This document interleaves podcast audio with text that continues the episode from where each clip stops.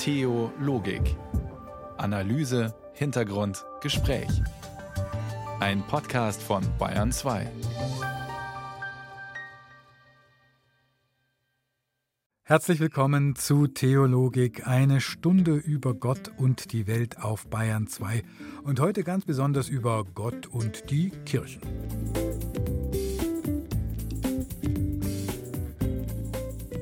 In Rom war Gipfeltreffen, vier Wochen lang. Etwas abseits vom dramatischen Weltgeschehen, aber für die katholische Kirche wirklich ein Meilenstein mit dem Namen Weltsynode. Vor zwei Jahren hatte Papst Franziskus alle Diözesen der Welt beauftragt, die Fragen der Zukunft zu sammeln.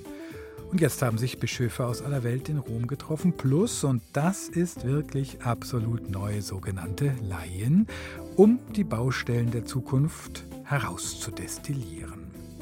Wie scharf ist der Schnaps? Wir sprechen mit einem, der an der Weltsynode teilgenommen hat, mit dem Theologen Thomas Söding. Und wir nehmen dieses Treffen zum Anlass, mal ganz persönlich zu fragen, welche Kirche der Zukunft wir uns denn vorstellen könnten. Die Prognosen sind ja aus Kirchensicht düster, wenn es um die Austrittszahlen geht. Nicht ganz so düster, wenn die Soziologen und Psychologen sagen, religiös suchend sind aber doch noch ganz schön viele. Als wäre die Religion aus der Kirche ausgewandert.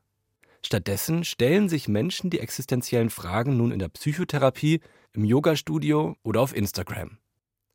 Jeder für sich, auf der Suche nach dem individuellen Sinn des Lebens, kuratiert vom Social-Media-Algorithmus des Vertrauens. Ob uns das wirklich glücklich macht? Ich kann mir zumindest eine alternative Entwicklung vorstellen. Ein Gegentrend. Ein nicht ganz so düsteres Zukunftsszenario der Kirchen. Mein Kollege Jasper Riemann denkt nachher noch ausführlich nach über Trend und Gegentrend, was die Zukunft der Kirchen bei uns im Lande betrifft. Sie hören Bayern 2 und Nicolo Fabi.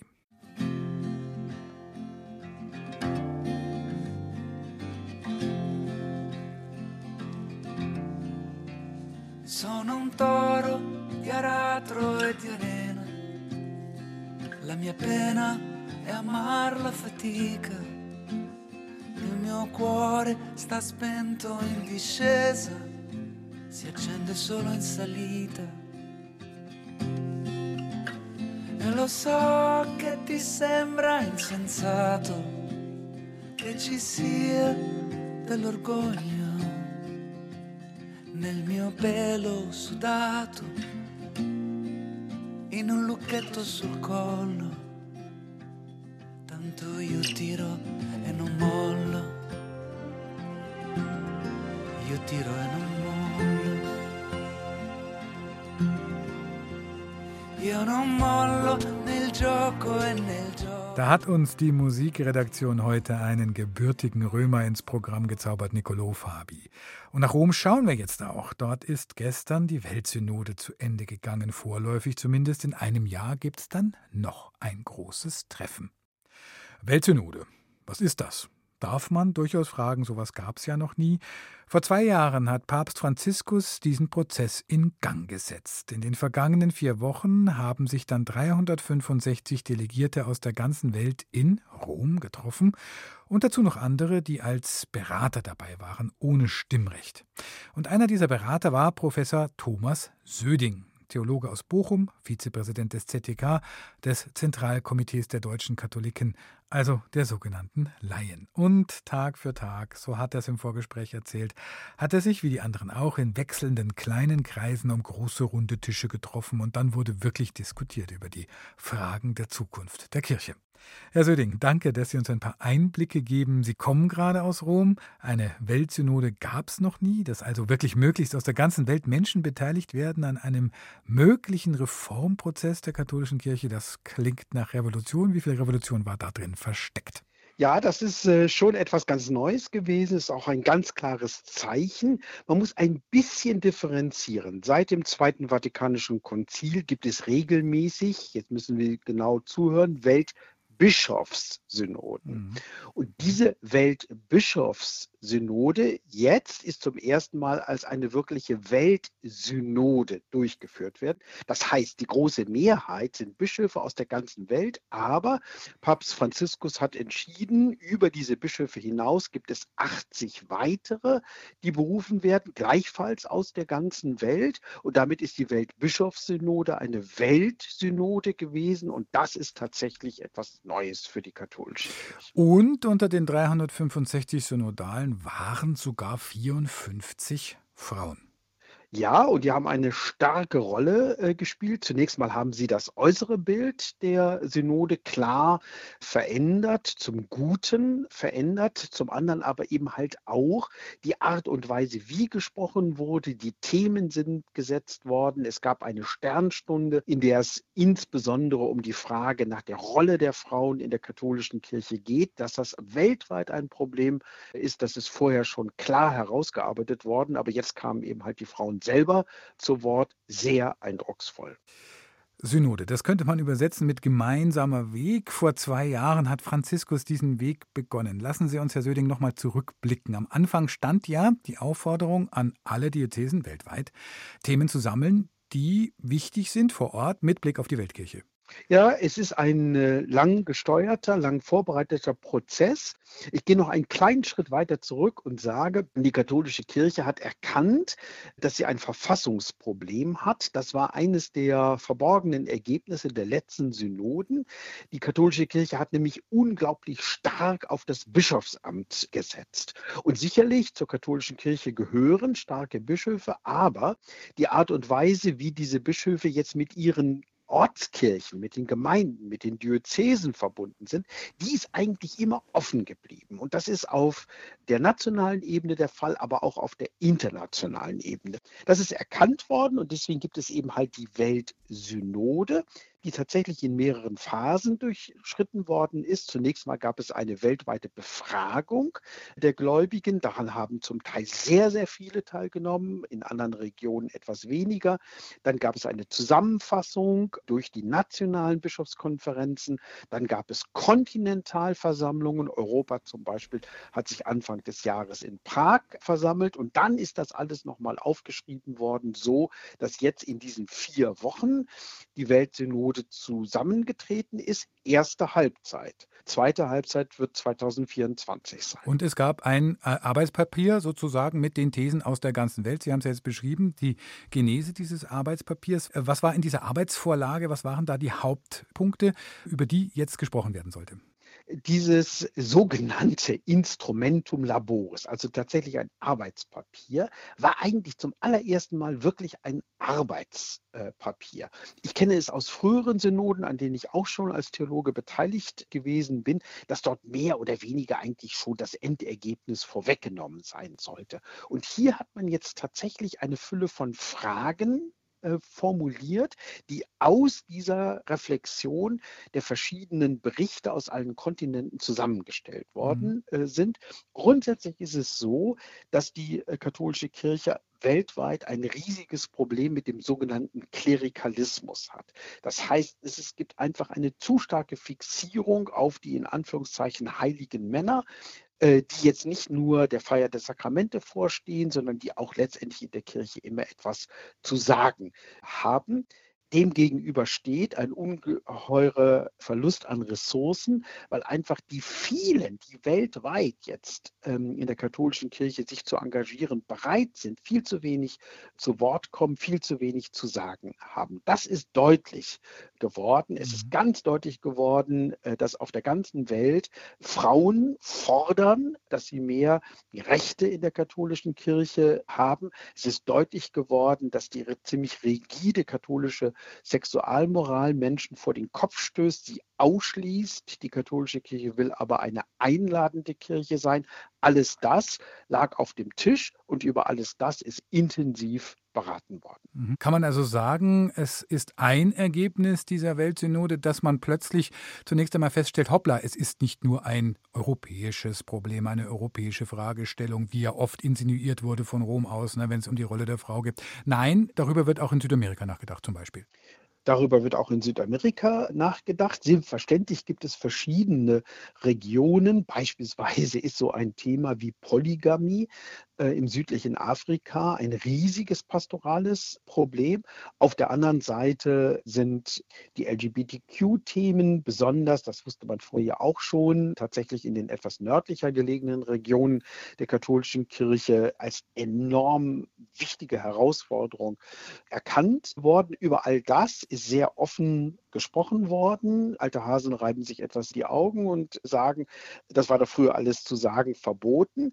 Ja, genau das war ja die Schwäche der katholischen Kirche, dass man über vieles nicht offen sprechen konnte. Das ist jetzt geschehen. Fragesätze des Instrumentum Laboris sind in Aussagesätze verwandelt worden. Ja, so ist die Lage und die ersten Vorschläge sind erarbeitet worden, wie man aus dieser Lage herauskommt. Mhm. In diesem Zwischenbericht ist auffällig, dass da sehr viel festgehalten wird, dass man unterschiedlicher Meinung ist. Wo führt das denn jetzt dahin? Ja, das ist zunächst mal auch die Beschreibung der Lage. Äh, dass es an vielen kritischen Punkten, das wussten wir vor der Synode, das wissen wir in der Synode und nach der Synode, unterschiedliche Auffassungen in der katholischen Kirche gibt. Jetzt beobachte ich diese Divergenz an Positionen nicht nur in der katholischen Kirche, sondern eigentlich in jeder weltweiten Organisation und auch in jeder weltweiten religiösen Organisation.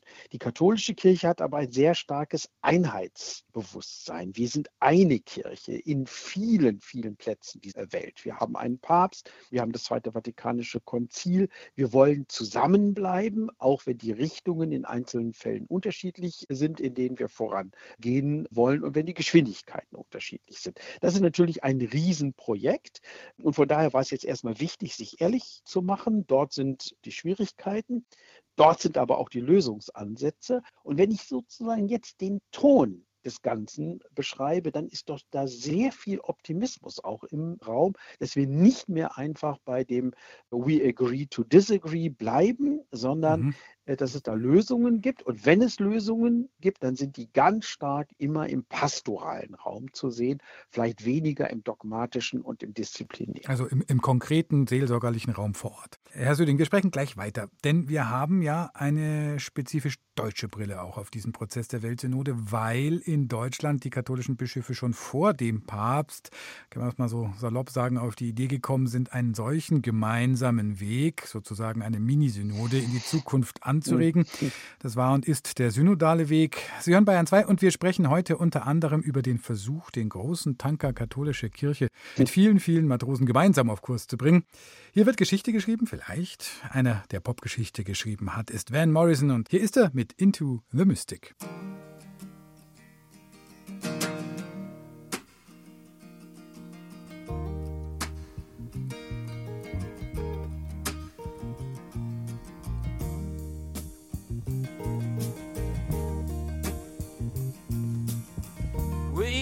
Were born before the wind.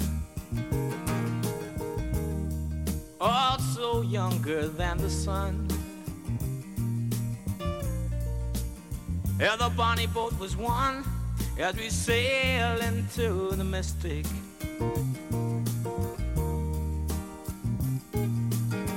Oh, I can now hear the sailors cry smell the sea and feel the sky. Let your soul and spirit fly into the mystic. Bayern 2 mit Theologik immer am Montagabend zwischen 21 und 22 Uhr. Thomas Oeding, er ist Theologe, Vizepräsident des Zentralkomitees der deutschen Katholiken und einer der wenigen, die bei der Weltsynode in den vergangenen vier Wochen in Rom haben mit dabei sein dürfen, beratend, nicht mit Stimmrecht. Thomas Söding ist bei uns heute zu Gast. Herr Söding, in Deutschland gab es ja jetzt so eine Art Déjà-vu. Was der Papst da macht, das haben wir doch alles schon auch bei uns gehabt. Stichwort synodaler Weg, initiiert unter Kardinal Reinhard Marx als Reaktion auf die Missbrauchskrise in der katholischen Kirche. Auch da gab es mehrere Schritte. Erstmal in den Diözesen Themen sammeln, dann drüber sprechen, Bischöfe und sogenannte Laien, dann Beschlüsse fassen.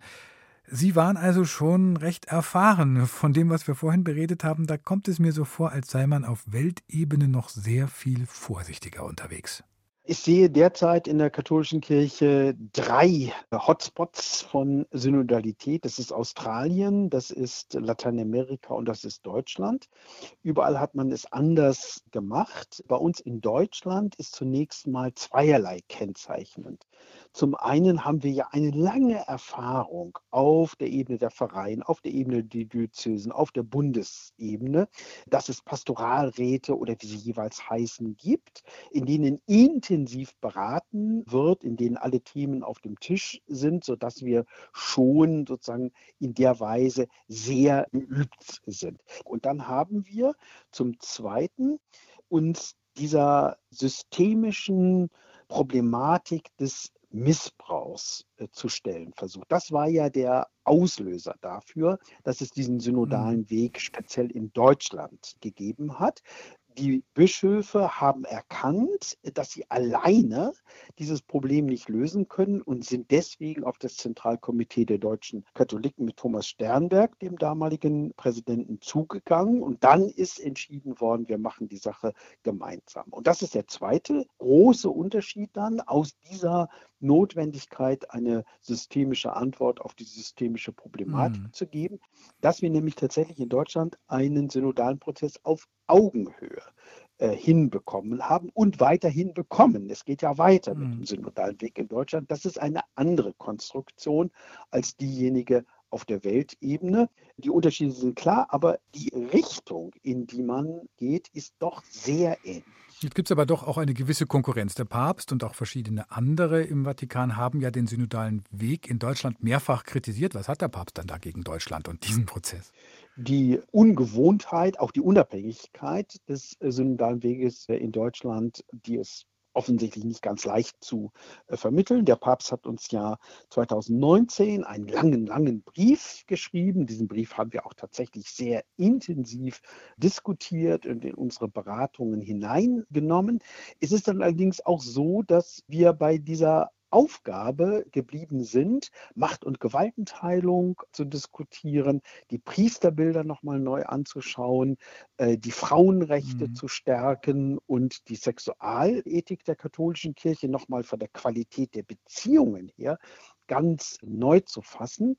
Ich habe mir sagen lassen, das kommt eben halt in anderen Sprachen teilweise etwas hart, auch etwas technisch über. Das ist meines Erachtens ein Kommunikationsproblem das wir selber in Deutschland auch lösen müssen und dass wir uns dann gut verständigen. Von außen sieht es aber dann doch so aus, Kern der Kritik ist bei all den Themen, die Sie angesprochen haben, dass man in Rom sagt, naja, das kann doch ein Land auch wirklich nicht alleine entscheiden. Das kann wirklich nur die Weltkirche. Wie geht man denn jetzt in Deutschland damit um? Ja, da haben Sie einen entscheidenden Punkt erwischt, weil es nämlich jetzt genau in der katholischen Kirche um die Frage geht, äh, wie viel muss äh, gemeinsam gemacht werden und wie viel Dezentralisierung ist möglich in mhm. der katholischen äh, Kirche. Rhetorisch ist das seit langem auf dem Schirm, aber praktisch kommt es jetzt zum Schwur. Wir haben in Deutschland von Anfang an ganz klar unterschieden. Es gibt eine Fülle von Hausaufgaben, die wir in Deutschland selber zu erledigen haben. Da sind die Bischöfe in der Verantwortung Verantwortung, da sind die sogenannten Laienvertretungen in der Verantwortung, da ist auch das ZDK mit am Zug. Und das alles wird gemacht werden. Da gibt es genügend Leute, die uns dann verbieten wollen, dies gehe nicht, das gehe nicht, jenes gehe nicht. Es gibt auch genügend Leute, die zögern.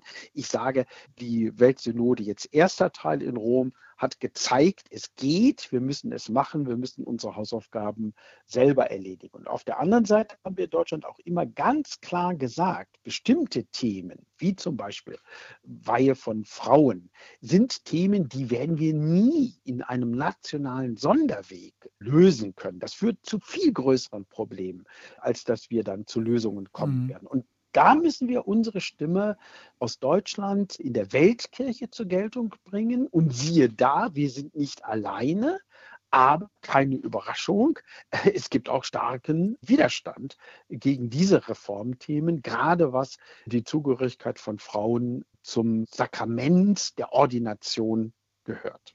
Und da wäre wahrscheinlich nur der Ausweg aus dem Dilemma, dass man von Rom aus Macht abgibt und sagt, okay, wir können in unterschiedlichen Regionen dieser Erde unterschiedliche Themen unterschiedlich lösen? Sie haben es ja schon auch so angedeutet. Das wäre ein, äh, ein, ein Weg, den man gehen kann. Ich nehme mal das Beispiel Diakonat. Ich weiß, dass in Deutschland die Diskussion weiter ist. Diakonat ähm, der Frau, ne? Äh, ja, ich nehme, bleibe jetzt erstmal bewusst beim Thema Diakonat. Das Zweite Vatikanische Konzil hat gesagt, wir brauchen den, aber einzelne äh, Bischofskonferenzen, das heißt de facto einzelne Länder, sollen für sich entscheiden, ob das für sie gut ist oder nicht so gut ist. In Deutschland hat man von Anfang an sehr schnell gesagt, wir brauchen äh, den Diakonat. Auf den Philippinen zum Beispiel ist der Diakonat, Klammer auf der Männerklammer zu, jetzt erst neu eingeführt worden. Mein Punkt ist, man hat hier eine Perspektive geöffnet, aber man hat verschiedenen Ländern verschiedene Möglichkeiten gegeben, damit umzugehen. Und das mhm. wäre in meinen Augen ein mögliches Modell, um jetzt die entscheidende Frage, brauchen wir nicht auch Frauen im sakramentalen Diakonat positiv zu beantworten. Jetzt gibt es aber, denke ich, ein Problem. Wenn jetzt ein Jahr all diese Themen, die jetzt auf dem Tisch liegen, in diesem Zwischenbericht, wenn die jetzt beraten und sich gesetzt haben, dann will man sich ja wieder treffen und dann soll Beschlüsse gefasst werden. Aber am Ende dieser Beschlussrunde der Weltsynode gibt es sozusagen keine exekutive Macht, dass diese Beschlüsse auch umgesetzt werden. Es ist ja eine reine, reine beratende Synode. Am Schluss entscheidet der Papst. Der muss unterschreiben. Genau so ist es. Der Papst muss, dem Papst werden Vorschläge gemacht werden. Der Papst entscheidet dann, welchen Vorschlägen er folgt. Er kann auch eigene Entscheidungen treffen.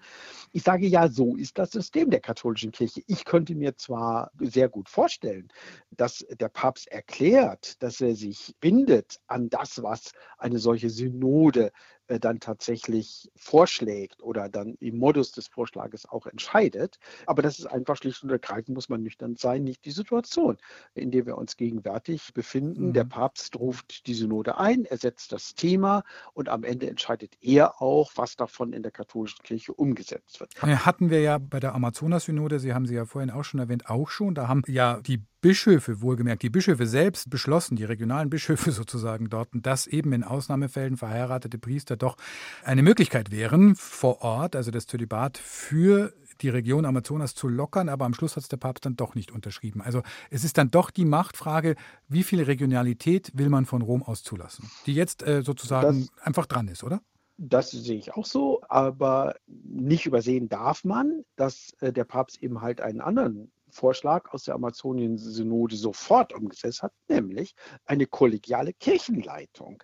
Lateinamerika ist auf dem Weg von einer Bischofsversammlung zu einer Kirchenversammlung, einer Kirchenversammlung, die nicht nur berät, sondern auch entscheidet. Und für dieses riesige Amazoniengebiet ist eben halt eine solche Kirchenleitung, Bischöfe und sogenannte Laien etabliert worden mit päpstlicher Unterstützung, mit päpstlicher Anerkennung mit, zunächst mal ist es immer so, vorläufigen Konstitutionen. An der Stelle ist Lateinamerika, was Synodalität anbelangt, weiter als das, was wir in Deutschland bislang realisiert haben. Herr Söding, zum Abschluss unseres Gesprächs, was nehmen Sie denn jetzt persönlich aus diesen vier Wochen Beratungen in Rom in der Weltsynode mit? Da gibt es jetzt ein positives Highlight, da gibt es vielleicht auch einen Wunsch, eine Kritik? Es ist schon belebend, es ist schon interessant, es ist inspirierend, sozusagen Teil eines solchen weltkirchlichen Ereignisses zu sein. Letztendlich meine ich, dass äh, man sagen kann, die katholische Kirche, jedenfalls die große Mehrheit der katholischen Kirche, kann sagen, wir haben verstanden, so wie bislang äh, geht es nicht weiter. Wir müssen uns neu zusammenraufen. Wir brauchen mehr Partizipation. Der Klerikalismus ist unser größtes Problem. Ja, und jetzt muss die Zeit bis 2024 genutzt werden und dann kommt es 2024 tatsächlich im Oktober hoffentlich zu wegweisenden Beschlüssen, die dann Vorschläge an den Papst. Das war Professor Thomas Söding. Er ist Theologe in Bochum, er ist Vizepräsident des Zentralkomitees der deutschen Katholiken und er war als Berater bei der Weltsynode in Rom mit dabei. Herzlichen Dank, Herr Söding, für das Gespräch. Ich danke Ihnen sehr herzlich.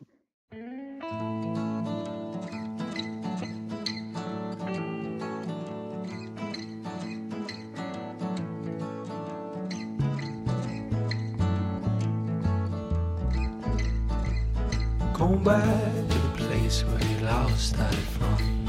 I see my old friends trying to have a little fun. Wouldn't that be nice? Wouldn't that be nice? Going back to the way that it once used to be. Have a couple drinks and one day in this league just like old times. Yeah, just like old times.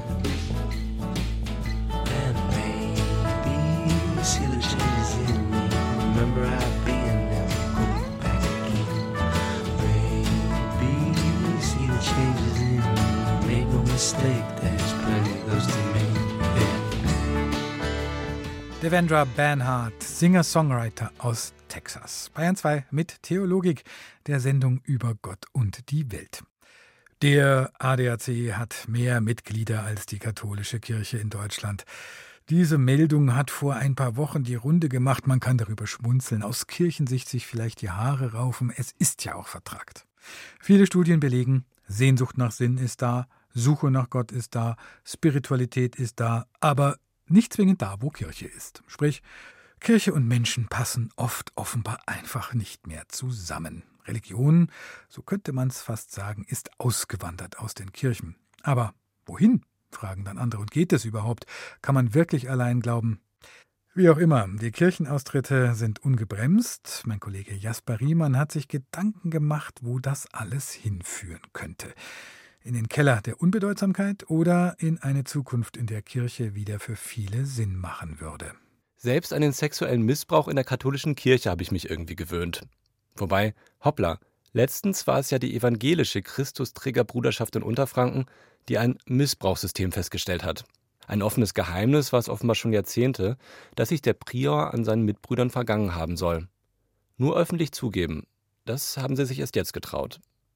Das Image der Kirche, Missbrauch, veraltete Moral, verkrustete Machtstrukturen und zunehmende Bedeutungslosigkeit. Wenn das so weitergeht, stelle ich mir vor, dann, ja, was kommt dann eigentlich? Ich muss vorab sagen, mein Vater ist Pastor, evangelisch. Vielleicht bin ich deswegen etwas befangen. Oder vielleicht interessiert mich das Schicksal der Kirchen deswegen auch nur. Anderen mag es herzlich egal sein. Sie haben ohnehin jeden Bezug zur Kirche verloren. Dabei ist die Frage nach der Zukunft der Kirche, so viel kann man, glaube ich, sagen, für viele relevant. Egal, ob man nun einen Pastor als Vater hat oder nicht. Es ist ja verrückt, das war mir vor der Recherche für diesen Essay gar nicht so bewusst, wo im gesellschaftlichen und persönlichen Alltag überall Kirche drinsteckt. Das wird klar, wenn man sich mal vorstellt, die Kirche wäre nicht mehr da. Es gäbe sie einfach nicht mehr. Die Kirche im Dorf, futsch, oder umgewidmet in ein Café oder eine Galerie. Der Kirchenchor, das Seniorencafé im Gemeindehaus, die Berggottesdienste, Pilgerreisen, der Jugendtreff, wo die Spezie nur einen Euro kostet, alles weg. Weihnachten und Ostern wären wohl endgültig reine Konsumfeste geworden, ohne jeden tieferen Sinn. Und was ist mit der kirchlichen Kulturförderung? Was mit dem Kirchenasyl? Oder den Initiativen gegen Rechts für die Demokratie? Waren es nicht die Kirchen, in denen sich Aktivistinnen und Aktivisten in der DDR versammelten, bevor die friedliche Revolution begann? Noch größer wirkt der Verlust, wenn man sich vorstellt, kirchliche Sozial-, Bildungs- und Gesundheitseinrichtungen würden verschwinden. Jedes vierte Allgemeinkrankenhaus in Deutschland wird zum Beispiel von den Kirchen getragen. Und man denke nur an all das, was Diakonie und Caritas leisten. Die Bahnhofsmissionen, Behindertenwerkstätten, Drogen- und Suchthilfe, Altenheime, Kitas oder die Telefonseelsorge, die für einen da ist, wenn das Leben einen im Stich gelassen hat. Trotzdem kann ich mir eine Zukunft vorstellen, in der sich die Kirche aus diesen Bereichen zurückgezogen hat. Schon jetzt finanziert ja, das wissen viele nicht, der Staat zum großen Teil die Dienste von Caritas und Diakonie. Wahrscheinlich wäre die soziale Arbeit gar nicht so stark betroffen, wenn die Kirchengelder ausbleiben würden. Denn dass die Kirchen in den nächsten Jahren sparen müssen, ist unstrittig. Bis 2060 könnten die Kirchen die Hälfte ihrer Mitglieder verlieren und damit viele Millionen an Kirchensteuereinnahmen. Das haben Forschende der Uni Freiburg vor vier Jahren berechnet. Diese Freiburger Studie ist eine Projektion, keine Prognose. Sie nimmt also an, dass gegenwärtige Trends sich weiter fortführen. Das Ergebnis der Studie, die Kirchen werden kleiner, älter und ärmer, sofern alles so weitergeht. Gleichzeitig, so nehme ich das wahr, sehnen sich viele Menschen nach Orientierung und Spiritualität. Sie finden sie nur nicht Sonntagmorgens im Gottesdienst. Es scheint mir fast so, als wäre die Religion aus der Kirche ausgewandert. Stattdessen stellen sich Menschen die existenziellen Fragen nun in der Psychotherapie, im Yoga-Studio oder auf Instagram. Jeder für sich, auf der Suche nach dem individuellen Sinn des Lebens, kuratiert vom Social-Media-Algorithmus des Vertrauens. Ob uns das wirklich glücklich macht? Ich kann mir zumindest eine alternative Entwicklung vorstellen, ein Gegentrend, ein nicht ganz so düsteres Zukunftsszenario der Kirchen. Denn Kulturförderung, Jugendhilfe, Kitas, Religionsunterricht, all das könnten theoretisch auch komplett der Staat oder nichtkirchliche Organisationen leisten. Aber ein weltanschaulich neutraler Staat vermag es eben nicht, mir glaubhaft zu erklären, warum es mich und die Welt gibt. Und wenn ich ehrlich bin, Instagram auch nicht. Also, wenn Kirche, dann eine, die mir Halt und Orientierung gibt. Meine privilegierte Existenz in einem westlichen Industrieland kommt mir manchmal einigermaßen sinnlos vor. Wie wäre es mit einer Kirche, die dieser Existenz einen erzählerischen Rahmen, eine Verankerung und eine Richtung verleiht? Und zwar nicht einen Rahmen, den ich mir selbst geben, den ich selbst herstellen muss, sondern der mir gegeben wird und auf den ich vertrauen kann. Kirche könnte helfen, mich von meiner und die Gesellschaft von ihrer ehrgeizig und einsam machenden Ich-Bezogenheit ein Stück weit zu erlösen. Mindestens, finde ich, sollte die Kirche Räume schaffen, die frei sind von gesellschaftlichem Leistungsdruck. Zufluchtsorte, auch in Krisenzeiten. Ehrlich gesagt ist mir die äußere Form der Kirchen relativ egal. Das Zentrale ist, ob sie diese Funktionen erfüllen können. Anders gesagt, wie genau man nun die Kirchensteuer organisiert, was beim Sparkurs priorisiert wird, wie welche Gemeinden zusammengelegt werden, all das sind eigentlich Äußerlichkeiten. Worauf es ankommt, ist, ob die Kirche mir und uns wirklich noch irgendwas zu sagen hat. Wenn ja, dann kann sie von mir aus noch so klein, alt und arm sein. Sie hätte ihre Berechtigung.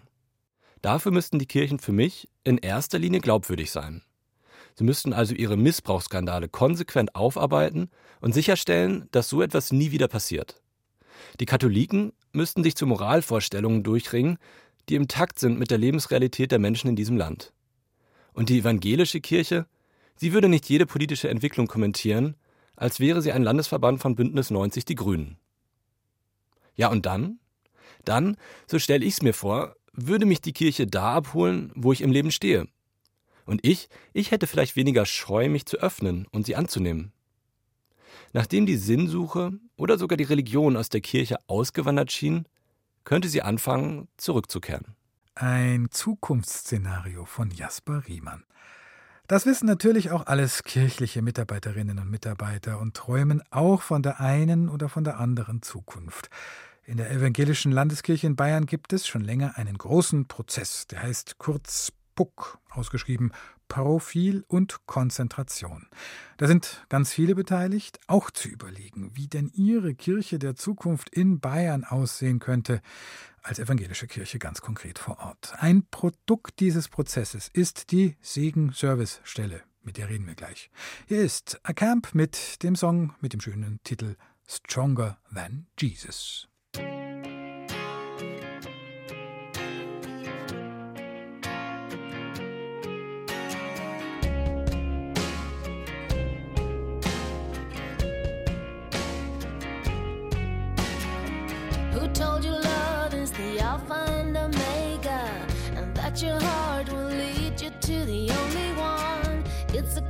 Curse, it's the hammer that will break you. It's a poison hidden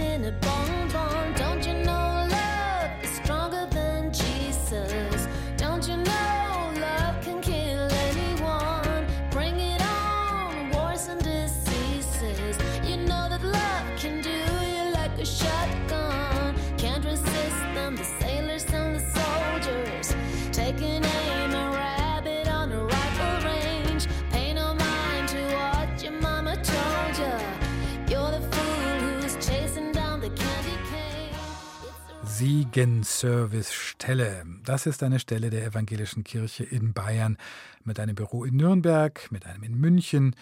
Und an die kann man sich wenden, wenn man heiraten will oder sein Kind taufen lassen will oder wenn eine Beerdigung ansteht, aber man nicht so richtig in einer Kirchengemeinde verwurzelt ist oder wenn man auf einem Berg heiraten will oder eben irgendwie alles anders will, als man es gewöhnlich vor Augen hat.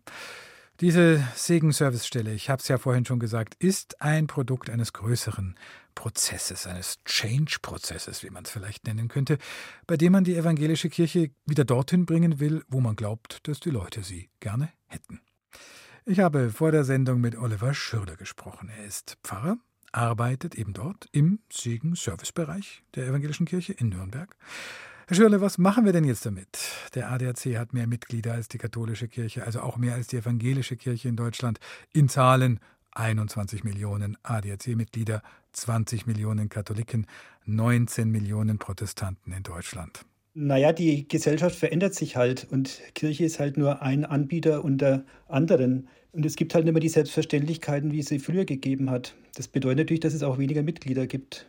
Der ADAC spielen wir es doch mal durch. Der ADAC, das sagen ja die Mitglieder, ist deswegen so beliebt, weil er auch wirklich kommt, wenn man mal liegen geblieben ist. Äh, bei der evangelischen Kirche oder bei den Kirchen insgesamt, da ist ja eigentlich eher immer noch so das Gefühl, naja, zu denen muss ich kommen. Sonntags zum Beispiel. Naja, Kirche kommt schon auch zu den Menschen und das müssen wir natürlich noch verstärkt machen. Also wir von der Segen-Servicestelle zum Beispiel für Taufe, Trauung, Bestattung und mehr gehen auch auf Hochzeitsmessen und versuchen da für kirchliche Trauungen zu werben. Und da ist eben mehr möglich, als manche Menschen denken, zum Beispiel an die kirchliche Trauung im Freien oder in der Location oder auch eine kirchliche Hochzeit von gleichgeschlechtlichen Paaren. Segen Servicestelle. So, jetzt kommen wir zu diesem Wort. Das ist ja neu und auch neu kreiert. Also Kirche auch als Service. Als Service für was? Ja, das ist uns ganz wichtig, dass wir eben ein Service sind für die Menschen, die auf der Suche sind, jetzt gerade im Zusammenhang mit den Übergängen, eben Taufe, Trauung, Bestattung und anderen Übergängen. Ja, vielleicht ist der Servicecharakter sehr wichtig geworden, auch bei Kirche, wird es auch bei Kirchengemeinden. Und wichtig ist natürlich auch der Segen, der davor steht, dass wir jetzt nicht nur eine Servicestelle sind, sondern dass wir eben auch dafür sorgen, dass wir von der Kirche kommen. Ja, wie weit lässt sich denn dieser Vergleich äh, treiben? Also, so wie die ADAC äh, kommt, wenn man liegen geblieben ist, kommt die Kirche ja, in Ausnahmesituationen, haben Sie jetzt gerade gesagt, an Schwellensituationen, äh, auch bei Pannen und Krisen, da kommt sie, so würden Sie sagen. Also ich denke, die Kirche kommt auch so nicht nur bei Pannen und bei Krisensituationen, aber natürlich ist je, jeder Pfarrer, jede Pfarrerin ansprechbar, wenn eine Krisensituation ist. Und ich glaube, die meisten von uns würden dann auch zumindest in Zeitnähe kommen. Das ist gar nicht die Frage. Und bei Taufe, Trauung, Bestattung und so ist es halt auch so, dass die Menschen sich an uns wenden können als Segen-Servicestelle, wenn sie da Fragen haben oder wenn sie auf der Suche sind nach einer Kirche oder nach einem Pfarrer, nach einer Pfarrerin dann helfen wir auch weiter, falls es da irgendwo Fragen gibt oder Probleme gibt. Kirche als Dienstleisterin. Kirche als Dienstleisterin, ja. So kann man es eigentlich zusammenfassen. Da geht es natürlich auch immer um die Frage nach der Kirche der Zukunft. Ganz klar. Das ja. Geld wird weniger, das Personal wird weniger, nicht nur die Mitglieder werden weniger. Irgendwie wird Kirche weniger, schrumpft. Ja, so kann man das sagen. Kommen wir in eine gewisse Konkurrenzsituation im negativen Sinn? Was ist mit sozusagen der Grundversorgung? Manche meinen ja, Kirche muss vor Ort erlebbar sein mit ganz vielen Leuten, die vor Ort ansprechbar sind, sonst wird sie nicht mehr sein. Ja, Kirche wird immer vor Ort auch ansprechbar sein. Also es gibt ja die ganzen Kirchengebäude und die Kirchengemeinden vor Ort. Ähm, aber sind Sie da so sicher? Ich meine, wenn man jetzt überregional sozusagen Leuchtturmprojekte aus dem Boden stampft mit dem Servicegedanken, die Leute können uns anrufen und ich mache dann das, was für der ihr Leben gerade passend und wichtig ist. Wie ist es tatsächlich mit der Grundversorgung? Wir erleben ja nicht nur in der katholischen, auch in der evangelischen Kirche ganz stark, wie Gemeinden zusammengelegt werden, also Kirche nicht mehr automatisch einen Pfarrer, eine Pfarrerin wirklich vor Ort hat, selbst wenn noch ein Kirchengebäude da ist. Es wird dann vielleicht nur noch einmal im Monat bespielt. Naja, das ist natürlich schon so, dass kleinere Kirchengemeinden nicht zusammengelegt werden, aber dass ein Pfarrer, eine Pfarrerin für mehrere Kirchengemeinden zuständig ist. Das ist natürlich schon so, aber deswegen ist Kirche flächendeckend in Bayern vor Ort, also evangelische Kirche. Und die überregionalen Stellen sind da eine Ergänzung des Angebots vor Ort. Wie würden Sie sich, Herr Schwerde, denn eine Kirche der Zukunft vorstellen? Die Prognosen sind ja jetzt nicht so rosig, aber es muss ja auch gar nicht so werden, wie die Prognosen sind. Also Kirche der Zukunft wäre für mich eine Kirche, die ähm, mit ihrer Botschaft fröhlich auf die Menschen zugeht und sich auch keine Sorgen macht über den Bestand der Kirche. Das geht ja nicht um den Bestand der Kirche, sondern die Kirche hat ja keinen Selbstzweck, sondern Kirche ist ja für die Menschen da. Und ich glaube, darum geht es, diese frohe Botschaft weiterzugeben in unterschiedlichsten Formen. Natürlich freuen wir uns auch, wenn Menschen zu uns kommen, aber genauso müssen wir natürlich auch auf die Plätze gehen, wo die Menschen sind. Also gerade diese Gottesdienste boomen ja, wenn Gottesdienst am Altstadtfest ist oder bei der Kirchweih oder Zeltgottesdienst oder sowas. Also da, wenn Kirche zu den Menschen dahin geht, wo sie sind, da ist Kirche auch ganz besonders erfolgreich. Jetzt klingt sowohl Kirche oder auch die Botschaft immer noch so nach einem quasi Gesamtpaket, einem, was ist die Botschaft für Sie? Also es ist ja auch was, was sich ändert, was über die Jahrhunderte sich ändert, über die Jahre sich ändert. Ja, die Botschaft ist einfach, dass es einen Gott gibt, der mir Kraft gibt in meinem Leben. Also es ist nicht eine Vertröstung auf irgendwas, sondern dass ich jetzt hier, so wie ich bin, getragen bin von dieser Liebe Gottes. Das wäre jetzt für mich so die momentane Kernbotschaft. Und welche Rolle spielt jetzt Ihr Grundgedanke, Dienstleistergedanke, Servicegedanke in Ihrer Kirche der Zukunft? Ja, das wird sich auf die ganze Kirche ausdehnen, ist auch schon bei vielen Leuten angekommen. Also ich bin als Pfarrperson auch Dienstleister in der Kirchengemeinde und der Servicegedanke, glaube ich, wird sich verbreiten. Also auch die, die Grundhaltung, dass wir auf die Menschen zugehen müssen, das wird ein Gedanke sein, der die Zukunft mit sich bringt. Sagt Oliver Schürle, der Servicegedanke wird bleiben, zunehmen und noch, sagt er, gibt es ja auch eine Flächenversorgung zusätzlich. Danke fürs Gespräch.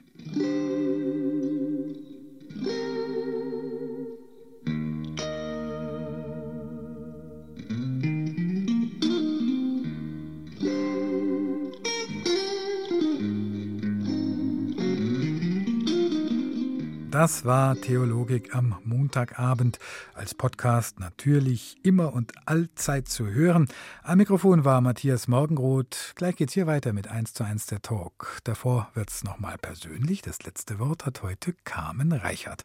Sie ist Leiterin des Jüdischen Museums in Augsburg. Ab kommenden Sonntag beginnt dort in Augsburg und in Schwaben die Jüdische Kulturwoche mit dem Schwerpunkt Bier und Brot. Und an Carmen Reichert gehen heute unsere Gretchenfragen. Was glaubst du? Ich glaube, dass wir in diesen Tagen Kultur mehr brauchen denn je. Was liebst du? Lebkuchen. Ich kann überhaupt nicht verstehen, warum man nur zwischen September und Dezember Lebkuchen essen soll.